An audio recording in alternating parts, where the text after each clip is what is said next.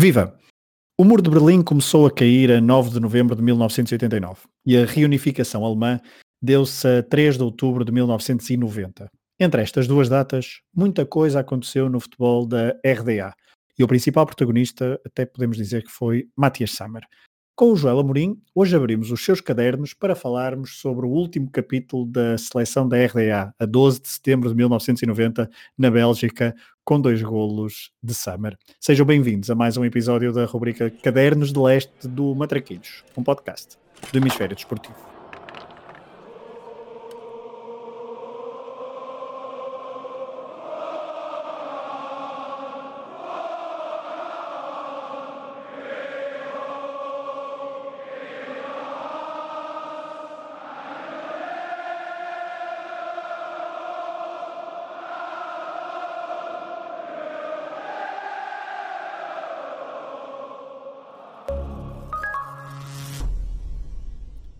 Joel. Olá, Pedro. Bem-vindo, tudo bem? Bem-vindo novamente ao, ao Matraquilhos para mais um episódio do Cadernos de Leste. Hoje vamos, uh, vamos partir de 12 de setembro de 1990 para um último, portanto, do último capítulo da RDA e vamos andar para trás. Portanto, isto vai ser ao contrário, não é? exatamente, exatamente. Então conta-nos conta o que é que aconteceu a, a 12 de setembro de 1990 na Bélgica, um jogo que era suposto ser um, oficial, uh, porque, porque assim tinha terminado o sorteio para a qualificação para o Europeu de 1992, só que, entretanto, tinha havido a queda do Muro de Berlim, o Parlamento da RDA tinha marcado para 3 de outubro de 1990, então, o, a, a, votação pela, reunificação, e por, isto, por isso este, este jogo deixou de fazer sentido, porque um, a RDA estava num grupo de qualificação para o Euro 92 com a RFA, a Bélgica, País de Gales e Luxemburgo. Exato, e como o jogo da Bélgica já estava marcado, uh, houve a necessidade até por, uh, para não prejudicar a Federação Belga, por que já, já os bilhetes tinham sido emitidos, etc, etc, uh, houve a necessidade de realizar esse jogo, uh, mas como a RDA já tinha uma data de fim marcada, por assim dizer, uh, não poderia ser um jogo um jogo a valer, um jogo a valer para o apuramento e como tal, decidiu-se por, por, ser, por se fazer um, um jogo amigável. o que seria um jogo amigável normal já não era muito normal, tendo em conta a situação que a RDA estava a viver, não é? Eh, porque a RDA estava no limite da sua existência, eh, muitos jogadores eh, já tinham saído da RDA e já tinham ido para a RFA e até para outros países, e, e como tal já não foi fácil organizar uma seleção ou organizar uma equipa, porque a RDA vai a jogo com 14 jogadores só, dois deles eram guarda-redes, e hum, já não foi fácil convencer os jogadores a fazer este último jogo uh, pela, um, pela seleção que ia, deixar, que ia deixar de existir, por assim dizer. É, falaste nesses dois guarda-redes, essa, essa é uma história caricata que até eu cheguei a essa história até pela, pela mão do Rui, que escreveu uns textos no, no, no portal É e que já falamos aqui há cerca de um ano num episódio do, do, do Matraquilhos, mas um, obviamente que a estrela maior era Matias Samar, já vamos focar-nos no, no, no, jogador da, hum, ainda pela, pela RDA, ele que capitaneou a seleção, marcou os dois golos da vitória, portanto podemos já adiantar que foi uma vitória por 2-0 da RDA frente a uma Bélgica, e era uma Bélgica nos anos, no início do, dos anos 90, ao final dos anos 80, uma Bélgica bastante forte. Fortíssima, fortíssima, com Prodam na baliza, o Albert, Van der Elst, Vários jogadores. Enzo Schifo, um, Colemans, eu não sei se Coleman joga, acho que não, eh, mas joga, joga de mole. Elst joga o Filipe Albert, lembro-me que ele lembro-me de ver o resumo do jogo e ele aparece várias vezes. Sim, exato, e Coleman joga e Marco Vilmotes, por exemplo, é um jovem que entra um, na segunda parte, eh, isto é uma seleção orientada, obviamente, por Guiti. Um, mas, mas ainda voltando, obviamente, à RDA, que é o que nos traz aqui, esses tais 14 jogadores que jogaram, um, há este facto curioso dos dois guarda-redes, porque há um guarda-redes que entra, uh, Jens Adler, entra mesmo no último minuto e uh, é bastante caricato, porque Foi Toca na bola. E foi, e foi, o primeiro minuto internacional da carreira, o último do seu país, um, e portanto não deixa de ser de facto uma, uma, uma bastante, bastante curioso. Um, bastante curioso então para, para Adler e também para o defesa um, Jorga Schwanka, que foi também o primeiro e único encontro que jogou pela seleção, isto para revelar que de facto era, uh, foi bastante complicado reunir um grupo de jogadores. Um, tu já nos poderás falar um bocadinho de alguns deles e também do, do selecionador, mas um, portanto, vou só recordar a equipa, Jens Schmidt, Detlef Schossler, Andreas uh, Wagenhaus, Eiko Pesca, o meu alemão não é assim nada de especial, Matthias Sammer, Eiko Scholz, Darius Voss, Jorga Schwanka, Eiko Bonan, Jürgen Stubner e Uva uh, Rossler. Depois entraram então Adler, Krast e Boger. Um, destes jogadores, obviamente, saltava à vista uh, Joel, Matthias Sammer. Sim, sem, sem dúvida. E, e, não foi fácil levá-lo à seleção, porque o, o Sama já estava no Stuttgart nesta altura, já tinha saído do Dinamo Dresden e tinha ido para o Stuttgart. E quando o Edgar ligou, o Edgar, que era o treinador da RDA, quando ele ligou, ele disse prontamente que não. Uh, mas o, o também já o conhecia do, do Dresden, que o Gaia também foi treinador e jogador do, do Dresden. E uh, uh, insistiu, insistiu, insistiu, era, uma, era e é uma pessoa bastante, bastante insistente e, e com uma capacidade de, de, persuasão bastante, bastante grande, um, e disse-lhe que ele precisava dele para liderar a equipa, uh, e ele pronto, acabou por aceitar e acabou por se deslocar a Berlim, que era onde a equipa estava reunida, uh, mas quando lá chegou viu que a maioria dos jogadores da seleção, os mais conhecidos, não, não estava lá e então uh, o Samar, isto foi ele próprio que contou, uh, disse que automaticamente deu meia volta e já estava a preparar para ir embora e já estava a tentar confirmar com, com os agentes dele se havia um voo de volta para Stuttgart, quando o Gaia uh, voltou a falar com ele e pediu encarecidamente para, para ele ficar, um, e ele acabou, acabou, por, acabou por aceitar.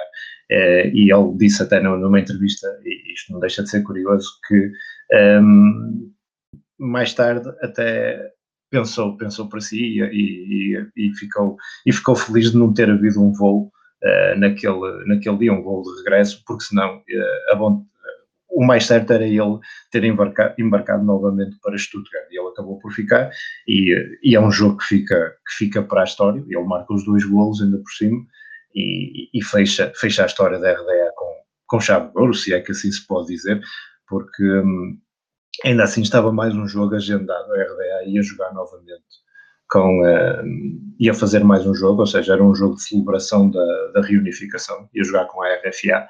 Uh, no entanto, e o jogo estava marcado para Leipzig, uh, para um estádio gigantesco uh, que, que, existia na época e existe, eu penso que é onde estará o, o estádio do RB, não, não faço, não tenho a certeza absoluta, mas penso que sim.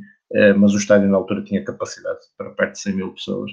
E, um, estava um jogo agendado então entre a RDA e a RFA em Leipzig, só que o jogo não se realizou porque uns dias antes, num jogo da Oberliga, houve confrontos graves e, uh, entre adeptos e, e, protestos nas ruas, morreu mesmo um adepto e tudo mais, e então esse jogo ficou, ficou, ficou foi cancelado. E portanto acabou este jogo com a Bélgica por ser o último da, da história da RDA e, e, um jogo onde o Samar realmente uh, mostrou toda a qualidade que tinha e apontou os dois golos da equipe. Já lá vamos, acho que depois no final importa também dar um, um bocadinho um cheirinho sobre o que é que foi este final da Oberliga que me estavas a, a falar, porque também foi, teve, teve um ou outro pormenor curiosos. Um, ainda sobre esta seleção, um, há pouco falávamos de ausências, acho que a ausência mais notada talvez seja uh, Ulf Kirsten, uh, um jogador que, hum, que, fez carreira na, na RDA juntamente com o Matias Sammer no, do, no Dinamo de, de Dresden, uh, ele que depois chegou a ser convocado para três fases finais Uh, com, a, com a Alemanha unificada, portanto, Mundial 94, França, uh, portanto, Mundial 94 nos Estados Unidos, Mundial 98 em França e também o Euro 2000 na Bélgica e na Holanda. Neste conjunto de jogadores, obviamente que Summer também esteve presente Uh, e foi, por exemplo, campeão europeu em 1996 em Inglaterra. Um, e, e, foi bolador nesse ano, não é? Se, se, não, se, não, estou, se não estou enganado, portanto... Com certeza, mas penso que sim. É isso, exatamente, ele que esteve no Mundial 94, esteve no Euro 92, no Euro 96, e aí sim foi campeão europeu e venceu a bolador, talvez com alguns pontos, poucos pontos um, sobre Ronaldo, um, brasileiro Ronaldo, que fez metade da época, no, metade do ano no PSV, metade do ano no Barcelona, mas uh, ainda nesta seleção, há pouco falava de, de Darius Voz, ele que um, foi convocado, chegou a ser convocado para, para, hum, pela Alemanha unificada para uma fase final, no caso o Euro 2000. Ele depois jogou muitos anos no Bochum e na, no Hertha de Berlim. Lá está, né? só se me permites, claro. aqui nesta, nesta seleção da RDA falta aqui muita gente, muita gente mesmo, e neste ano, no 11 que tu disseste, hum, os nomes assim de maior destaque eram, eram o Matias Abach, como é óbvio, uh, o Uwe Rossler, que, que, depois jogou no Manchester City e que penso que nesta altura jogava no Magdeburg e ele ainda ficou na RDA depois da, da, da queda do muro, ainda esteve no, no Dinamo Dresden. Um, e havia aqui um jogador que, que, também já faleceu infelizmente, que era o Jorg Stübner, que era um dos craques do, do, futebol da RDA da altura, era um grande jogador do Dinamo Dresden, era um médio, uh, e, e, tinha também o Aiko Scholz, que que na altura penso que jogava no, no Lokomotiv Leipzig, ele tinha estado na final da Taça das Taças em, eh, em 88, salvo erro, contra o Ajax, um, e penso não sei se nesta altura já estaria no Dinamo Dresden, uh, e era, é verdade, estava no Dinamo Dresden. Ele depois mudou, uh, mudou para o Dresden, um, mas eram uns nomes assim que eu destacaria, que eu destacaria uhum. uh, mais, mas falta, falta aqui muita gente. Falta, por exemplo, e estavas a falar de jogadores que depois alinharam pela RFA, falta o Thomas Doll, uh, falta o Andreas Tom, que eram os dois do, do BFC Dinamo, ou do Dinamo de Berlim, uh, e também não recusaram uh, estar presentes. O Rico Steinman, que era do Karl Marx Stadt e depois jogou Uh, jogou, salvo erro, não queria estar aqui a dizer disparates, mas ele jogou, no, acho que foi no Colónia. Uh, e, Estás a falar do Rico Steinman, não é? Jogou no Colónia, exato, no Colónia e no Twente, depois na Holanda. Holanda, exatamente. Uh, Permite-me só interromper, porque estás a, estás a dar uma deixa perfeita para falarmos de um, de um outro jogo da RDA, talvez outro jogo bastante emblemático do final da RDA, nós começamos então a falar deste 0-2 na Bélgica, um jogo amigável, mas é um jogo obviamente marcante por ter sido o último, portanto o jogo número 293 da, da seleção da República Democrática Alemã, da seleção principal da, de, deste, deste, desta nação. Mas uh, isto foi, portanto, a 12 de setembro de 1990, o muro já tinha, já tinha caído, a unificação já estava marcada, agendada, digamos assim. Mas a 15 de novembro de 1989, uh, dá-se outro jogo também bastante emblemático da seleção. E esses nomes que estavas a dizer que faltaram ao encontro na Bélgica estiveram presentes no, uh, no Prater em Viena, neste tal jogo de 15 de novembro de 1989. E é um jogo marcante porque tu poderás explicar mais a, de, de, seguida, mas só vamos dar aqui o contexto. Portanto, era a última jornada da fase de qualificação para o Mundial de 1990. A RDA eh, visitou então a Áustria, dependendo apenas de si, teria que ganhar para se apurar diretamente para um, para o Mundial de Itália, só que o jogo dá-se seis dias depois da queda do, do início da queda uh, do Muro de Berlim e os jogadores de facto não estavam com a cabeça uh, no sítio.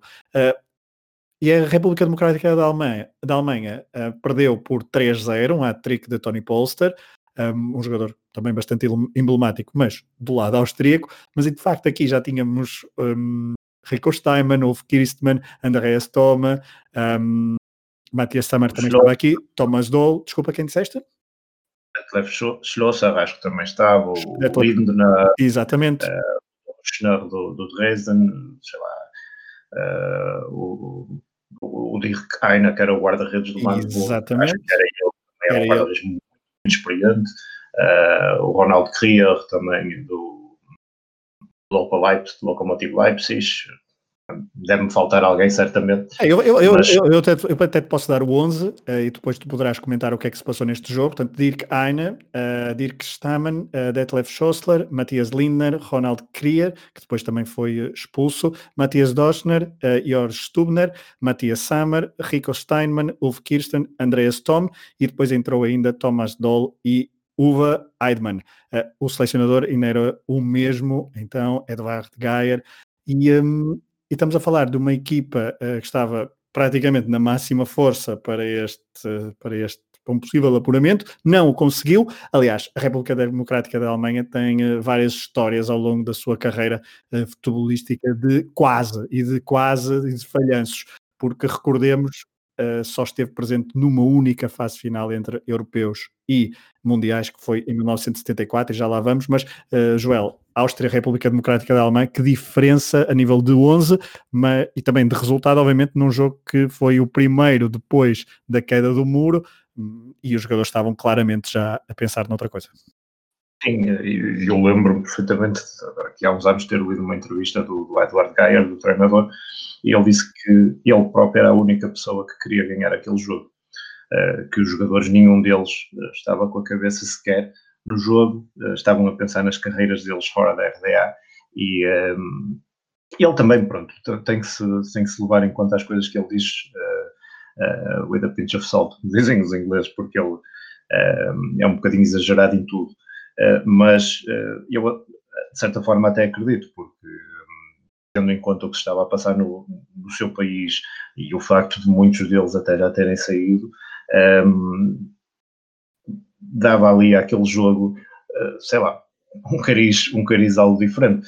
Se bem que era um jogo que poderia, poderia ter permitido à RDA jogar o segundo Mundial da, da sua história um, e sem, sem desprestígio nenhum e sem desrespeito nenhum pela Áustria, acho que a, RDA tinha mais, tinha equipa e mais do que equipa para, para levar a Áustria vencida e para, e para ter uh, conseguido uh, um, um, lugar no, no Mundial. Bem, as coisas não, não aconteceram assim, o jogo também uh, foi algo, foi algo estranho a, a, exibição da RDA foi. Eu lembro-me há, um, há, uns anos ter visto, ter visto este jogo.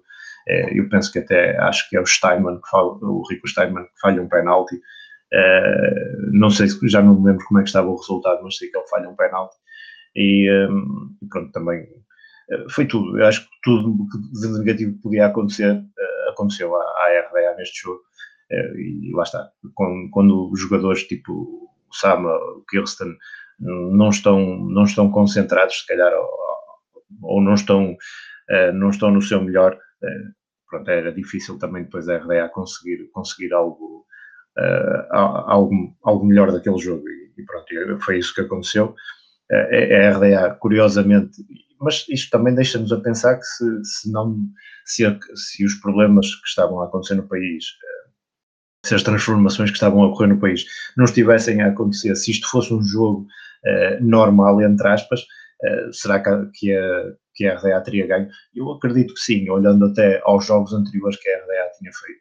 A RDA tinha ganho a União Soviética, por exemplo, uh, e, e, tinha ganho de forma categórica, porque jogou, jogou muito bem e mereceu, e mereceu a vitória. E, e, tinha, desde que o Edward Gaia tinha pegado na equipa, uh, porque a equipa estava a atravessar um período muito mau e chegou a estar no, em penúltimo lugar do grupo muito tempo com o outro treinador que era o Manfred Um, ehm, desde que o Gaia pegou na equipa, a equipa só sabia ganhar e estava, estava num, num bom momento e, e, portanto, acho que teria tudo para se ter conseguido apurar. Mas lá está. Uh, eu acho que o, o peso realmente da, da convulsão social que estava, que estava a atravessar o país, eh, e de todas aquelas mudanças e, e lá está, dos próprios jogadores pensarem também na parte financeira uh, que iria transformar a su, as suas vidas, uh, deixou, deixou a, a, seleção um pouco à deriva e, e pronto, eliminou assim uh, a possibilidade de participar em mais um Mundial.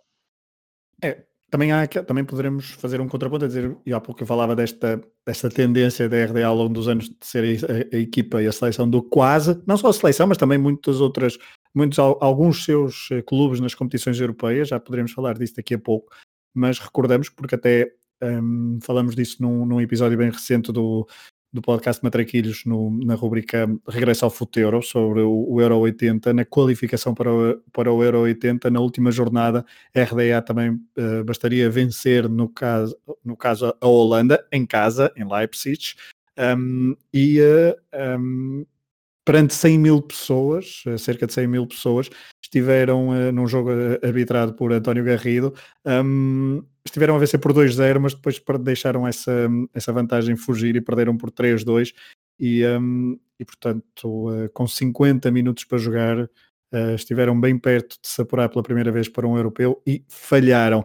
Um, isto também para já, já, já, voltamos a falar, já voltamos a falar de, de, de, quase, quase vitórias que foram derrotas, quando falaram um bocadinho de clubes, mas eu só queria retornar a, a Matias Sammer, porque estávamos a falar do último, do, do, primeiro jogo após a queda do muro, o último jogo da história da RDA, também importa dizer que Matias Sammer depois, ele que é visto obviamente como provavelmente o melhor jogador de sempre a nascer na, na RDA, um, que lá está, depois foi o tal bolador em, em, em, 1996, fez parte então daquela equipa do Borussia Dortmund que venceu a Liga dos Campeões em 1997, mas ele também uh, escreveu o seu nome na história porque depois de marcar então os últimos golos da, da RDA, tornou-se o primeiro jogador de, da Alemanha de Leste a atuar pela Alemanha unificada, foi a 19 de dezembro de 1990, num particular com a Suíça em Stuttgart, em Stuttgart, portanto, eh, onde, uhum. onde, onde jogava, não é? no seu clube da, da, da época, e uh, foi então convocado, um, ehm, tornou-se então o primeiro jogador nascido na RDA a jogar pela Alemanha unificada, foi titular, e nessa noite, nesse jogo, Andreas Thom, que falávamos há pouco, foi suplente utilizado e marcou um golo, ou seja, tornou-se o primeiro jogador de sempre, uh, o primeiro jogador da Alemanha de Leste, nascido na Alemanha de Leste, a marcar, marcar. pela seleção unificada. Ele que, uh, André... Foi para o Bayer Leverkusen, sim. Ele que era uma estrela do Dinamo de Berlim. Exatamente, ele e o Thomas Doll, e ele vai para o Bayer Leverkusen, uh, vai jogar, joga com o Kirsten, acho eu. Ele na altura vão, vão, os dois, vão os dois para lá. Penso que o Kirsten vai primeiro e o André Storm vai, vai logo a seguir. Um, que eles até foi um empresário muito conhecido que os levou, agora não lembro o nome do empresário. Dizia-se que ele chegava à RDA com uma mala de dinheiro e uh, arrastava, arrastava os jogadores consigo uh, para o outro lado do muro e na verdade saíram mesmo muitos, muitos jogadores. Na, nessa altura foram muito poucos os que, os que ainda quiseram ficar na, na RDA. Eu há pouco mencionei o, o Uwe Rosler, o Jorg Stubner também ficou. Uh, mas foram poucos. Uh, muitos acabaram, ou se não saíram naquela altura, saíram um ano depois, ou, ou assim, porque também o futebol da RDA depois afundou-se afundou-se é literalmente, não é?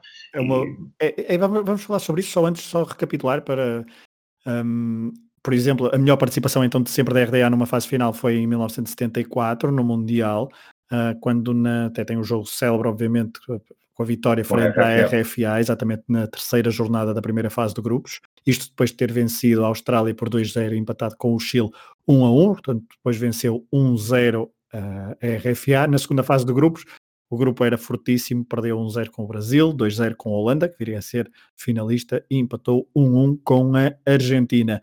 A RDA tem uma história bem mais um, prolífica nos Jogos Olímpicos, porque em Tóquio 64 foi medalha de bronze, em Munique 72 também voltou a ser medalha de bronze, Montreal 76 ouro, vencendo na final exatamente na Polónia por 3-1 e depois Moscovo, medalha de prata, final perdida para a Checoslováquia, isto em 1980.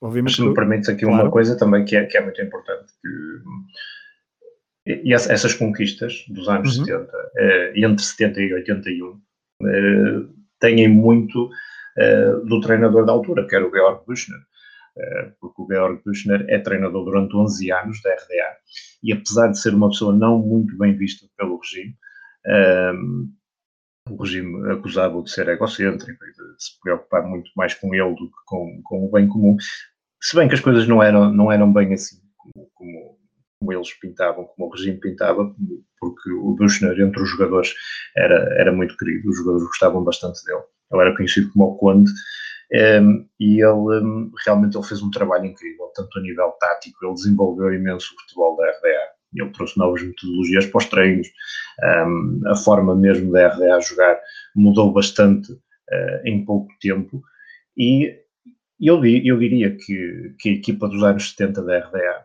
é, é se calhar a seleção mais forte que a RDA teve, e estão, estão ali os melhores jogadores, tu há pouco falaste do Sama ser o jogador já me lembro certas palavras que tu disseste, uh, de ser o jogador mais famoso, ou, ou, se calhar é aquele das pessoas mais uh, com, com quem mais se identificam e que conhecem melhor, mas realmente nos anos 70 a RDA teve jogadores fantásticos, como, como o Dixie Dovna, uh, o Reich, uh, entre outros, e um, realmente o Joaquim Streich, o Jürgen Kroy, o Fogel, o Van Brandt, o Peter Duca, podíamos estar aqui uh, a enumerar uma lista quase infindável de grandes jogadores e realmente quase todos eles uh, passaram, passaram por essa seleção em, em, momentos diferentes, em períodos diferentes e essa seleção, apesar de muitas das coisas que se diz, que, que a RFA facilitou naquele jogo e que, que foi tudo um, era uma tática para depois não apanhar a Holanda e o Brasil na fase seguinte,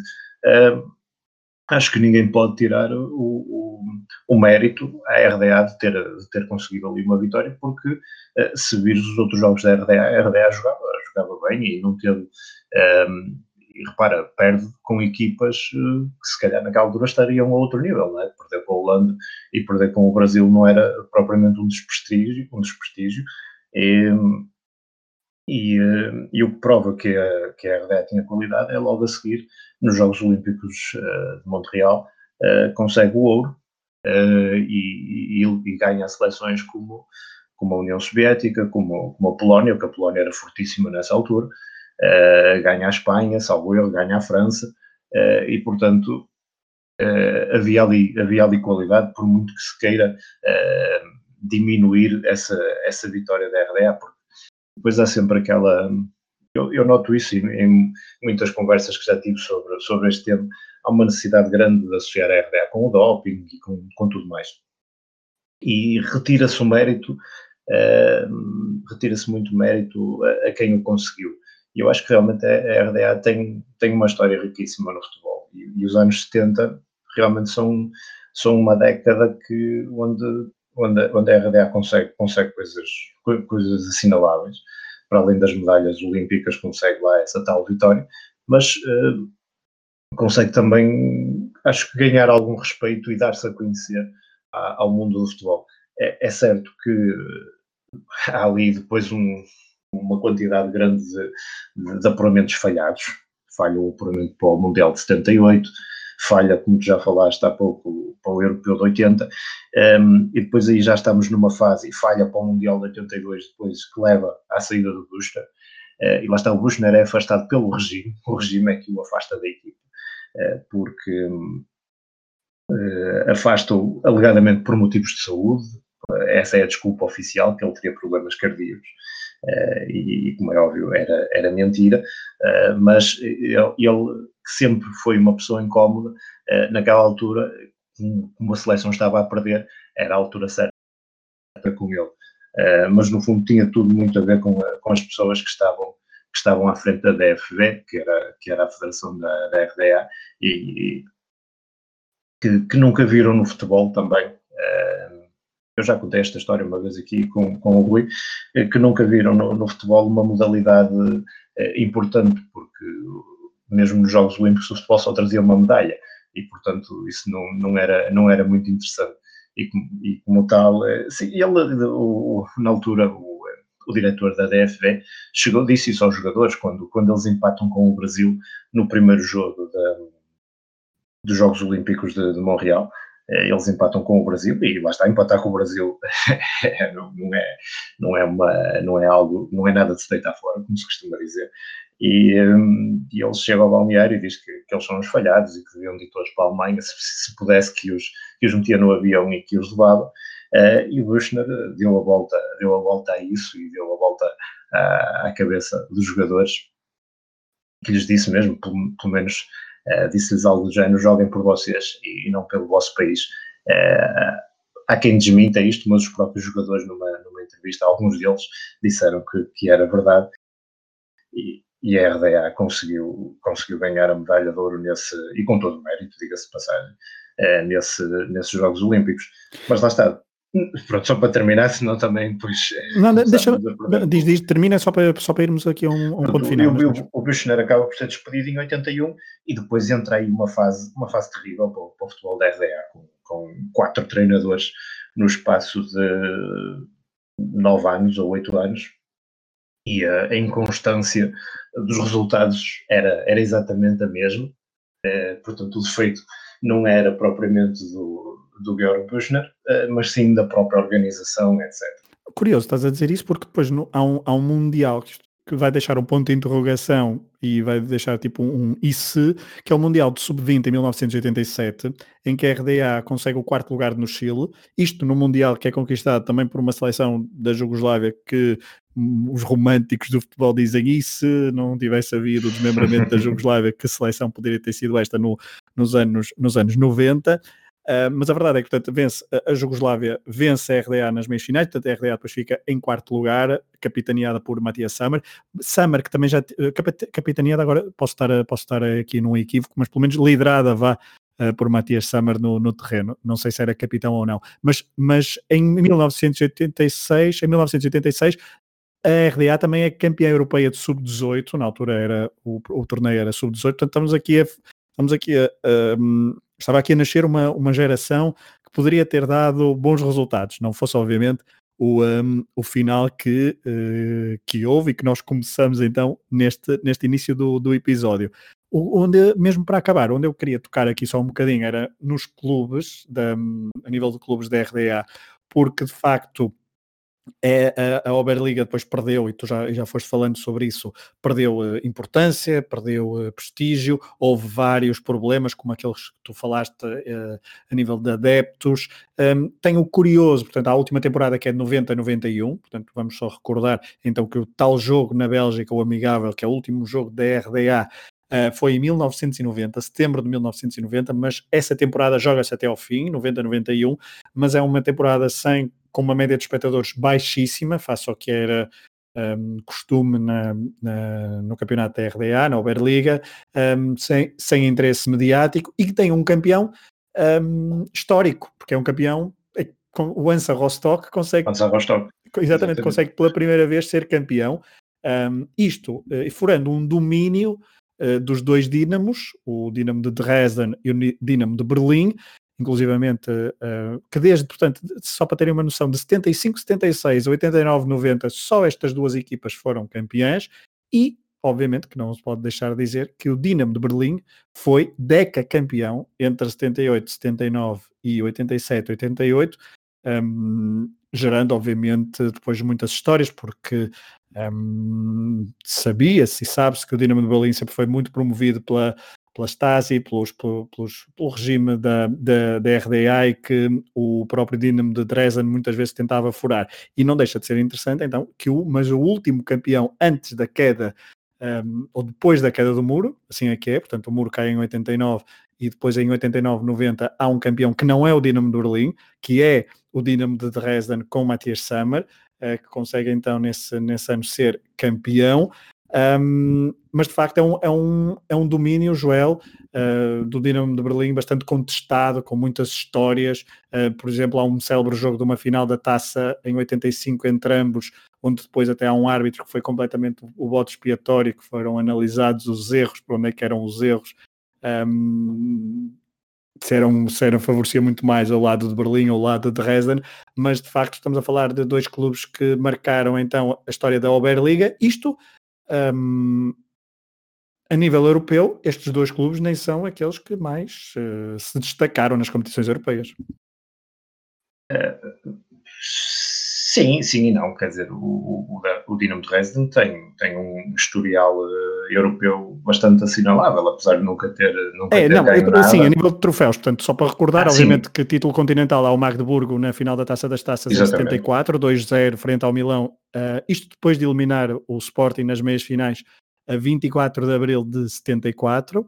Um, depois há o Carlos Sainz Siena que um, chega à final das, da Taça das Taças, como contamos num dos episódios, exatamente. exatamente, num dos episódios anteriores, em 81, frente ao Dinamo Tbilisi.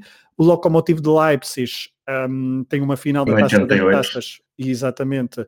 87, 88, 87, 87, 87, exatamente. exatamente. Frente ao Ajax, uma final perdida por 1-0, um gol de Van Basten, e este é acho eu, claramente o último grande resultado de uma equipa da, sim, sim, da RDA. Sim, e depois sim, tem um... uma campanha, uma campanha fabulosa, uma campanha é incrível. Uh, mesmo, eu penso que é nas meias finais contra o Bordeaux, uh, que o, até o guarda-redes, o René Miller, marca um gol de penalti, uh, porque o jogo é resolvido nos penaltis e ele marca um gol de penalti. É, é uma prestação incrível do, do Lokomotiv Leipzig, uma equipa que hoje em dia está ou, ou na quarta ou na quinta divisão da, da Alemanha. Da Alemanha. Não, não deixa de ser curioso. E não deixa de ser curioso esses campeões todos que estás a falar, ou que, ou que referiste, o Hansa Rostock, o Dinamo de Dresden, hoje jogam todos juntos na terceira divisão da Alemanha e, claro. e o BFC Dinamo, o Dinamo Berlim, também está uh, na quarta ou quinta divisão a jogar em conjunto, penso eu até com o Lokomotiv Leipzig nesta altura.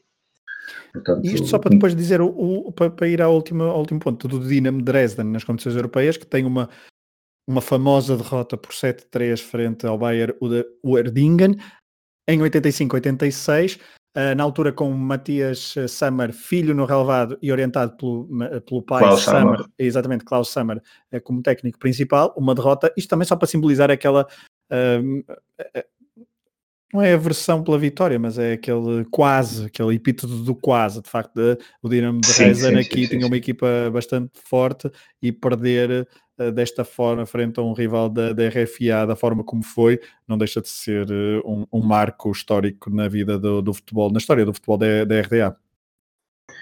Sim, é verdade, é verdade. Essa, essa, derrota, essa derrota é custosa. Curiosamente, neste fim de semana que estamos a gravar este episódio, o, o, Dinamo de Dresden, o Dresden jogou com o Bayern Werdingen uh, para a terceira divisão da Alemanha e empatar o Dinamo de Dresden, que atualmente está, está no primeiro lugar, eh, nos primeiros pontos, ou, ou, um ponto acima do, do Saarbrücken. Uh, não deixa de ser curioso eles terem jogado neste fim de semana também, já num contexto completamente diferente, mas essa derrota também é essa eliminação é, é, estranha. O jogo também tem muitos, tem muitos aspectos uh, esquisitos. Agora, olhando assim para trás, o, do Dinamo lesiona-se uh, ao intervalo, depois o guarda-redes que entra uh, sofre quase aqueles gols todos.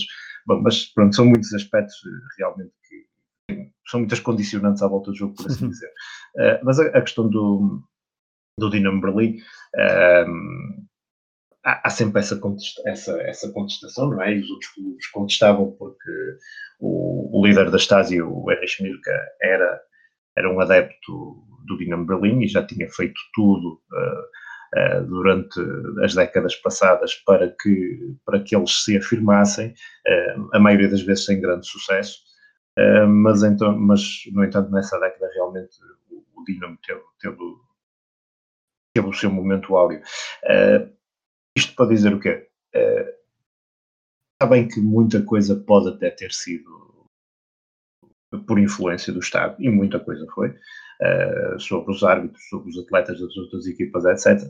Mas também não deixa de ser verdade que o, que o BFC Dinamo tinha uma, uma boa equipa, e aquela equipa que era treinada pelo Jürgen Bogs, que foi treinador uh, do Dinamo, penso, entre 76 ou 77 até, até 88, 89, uh, também tinha muito, muito talento e o próprio treinador era um treinador bastante talentoso e eles tinham grandes jogadores.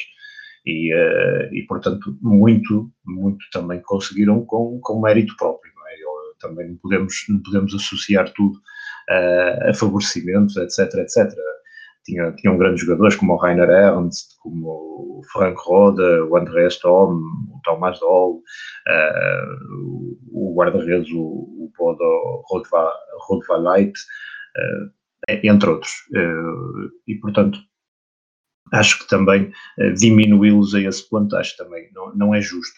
No entanto, em termos internacionais, o, o Dinamo Berlim nunca teve grande expressão, aliás, foi sempre eliminado em, uh, em fases iniciais. Em fases, né? em fases iniciais, exatamente. Nunca foi, nunca foi muito longe. Uh, pelo contrário, o Dinamo de Dresden uh, teve sempre boas prestações uh, a nível internacional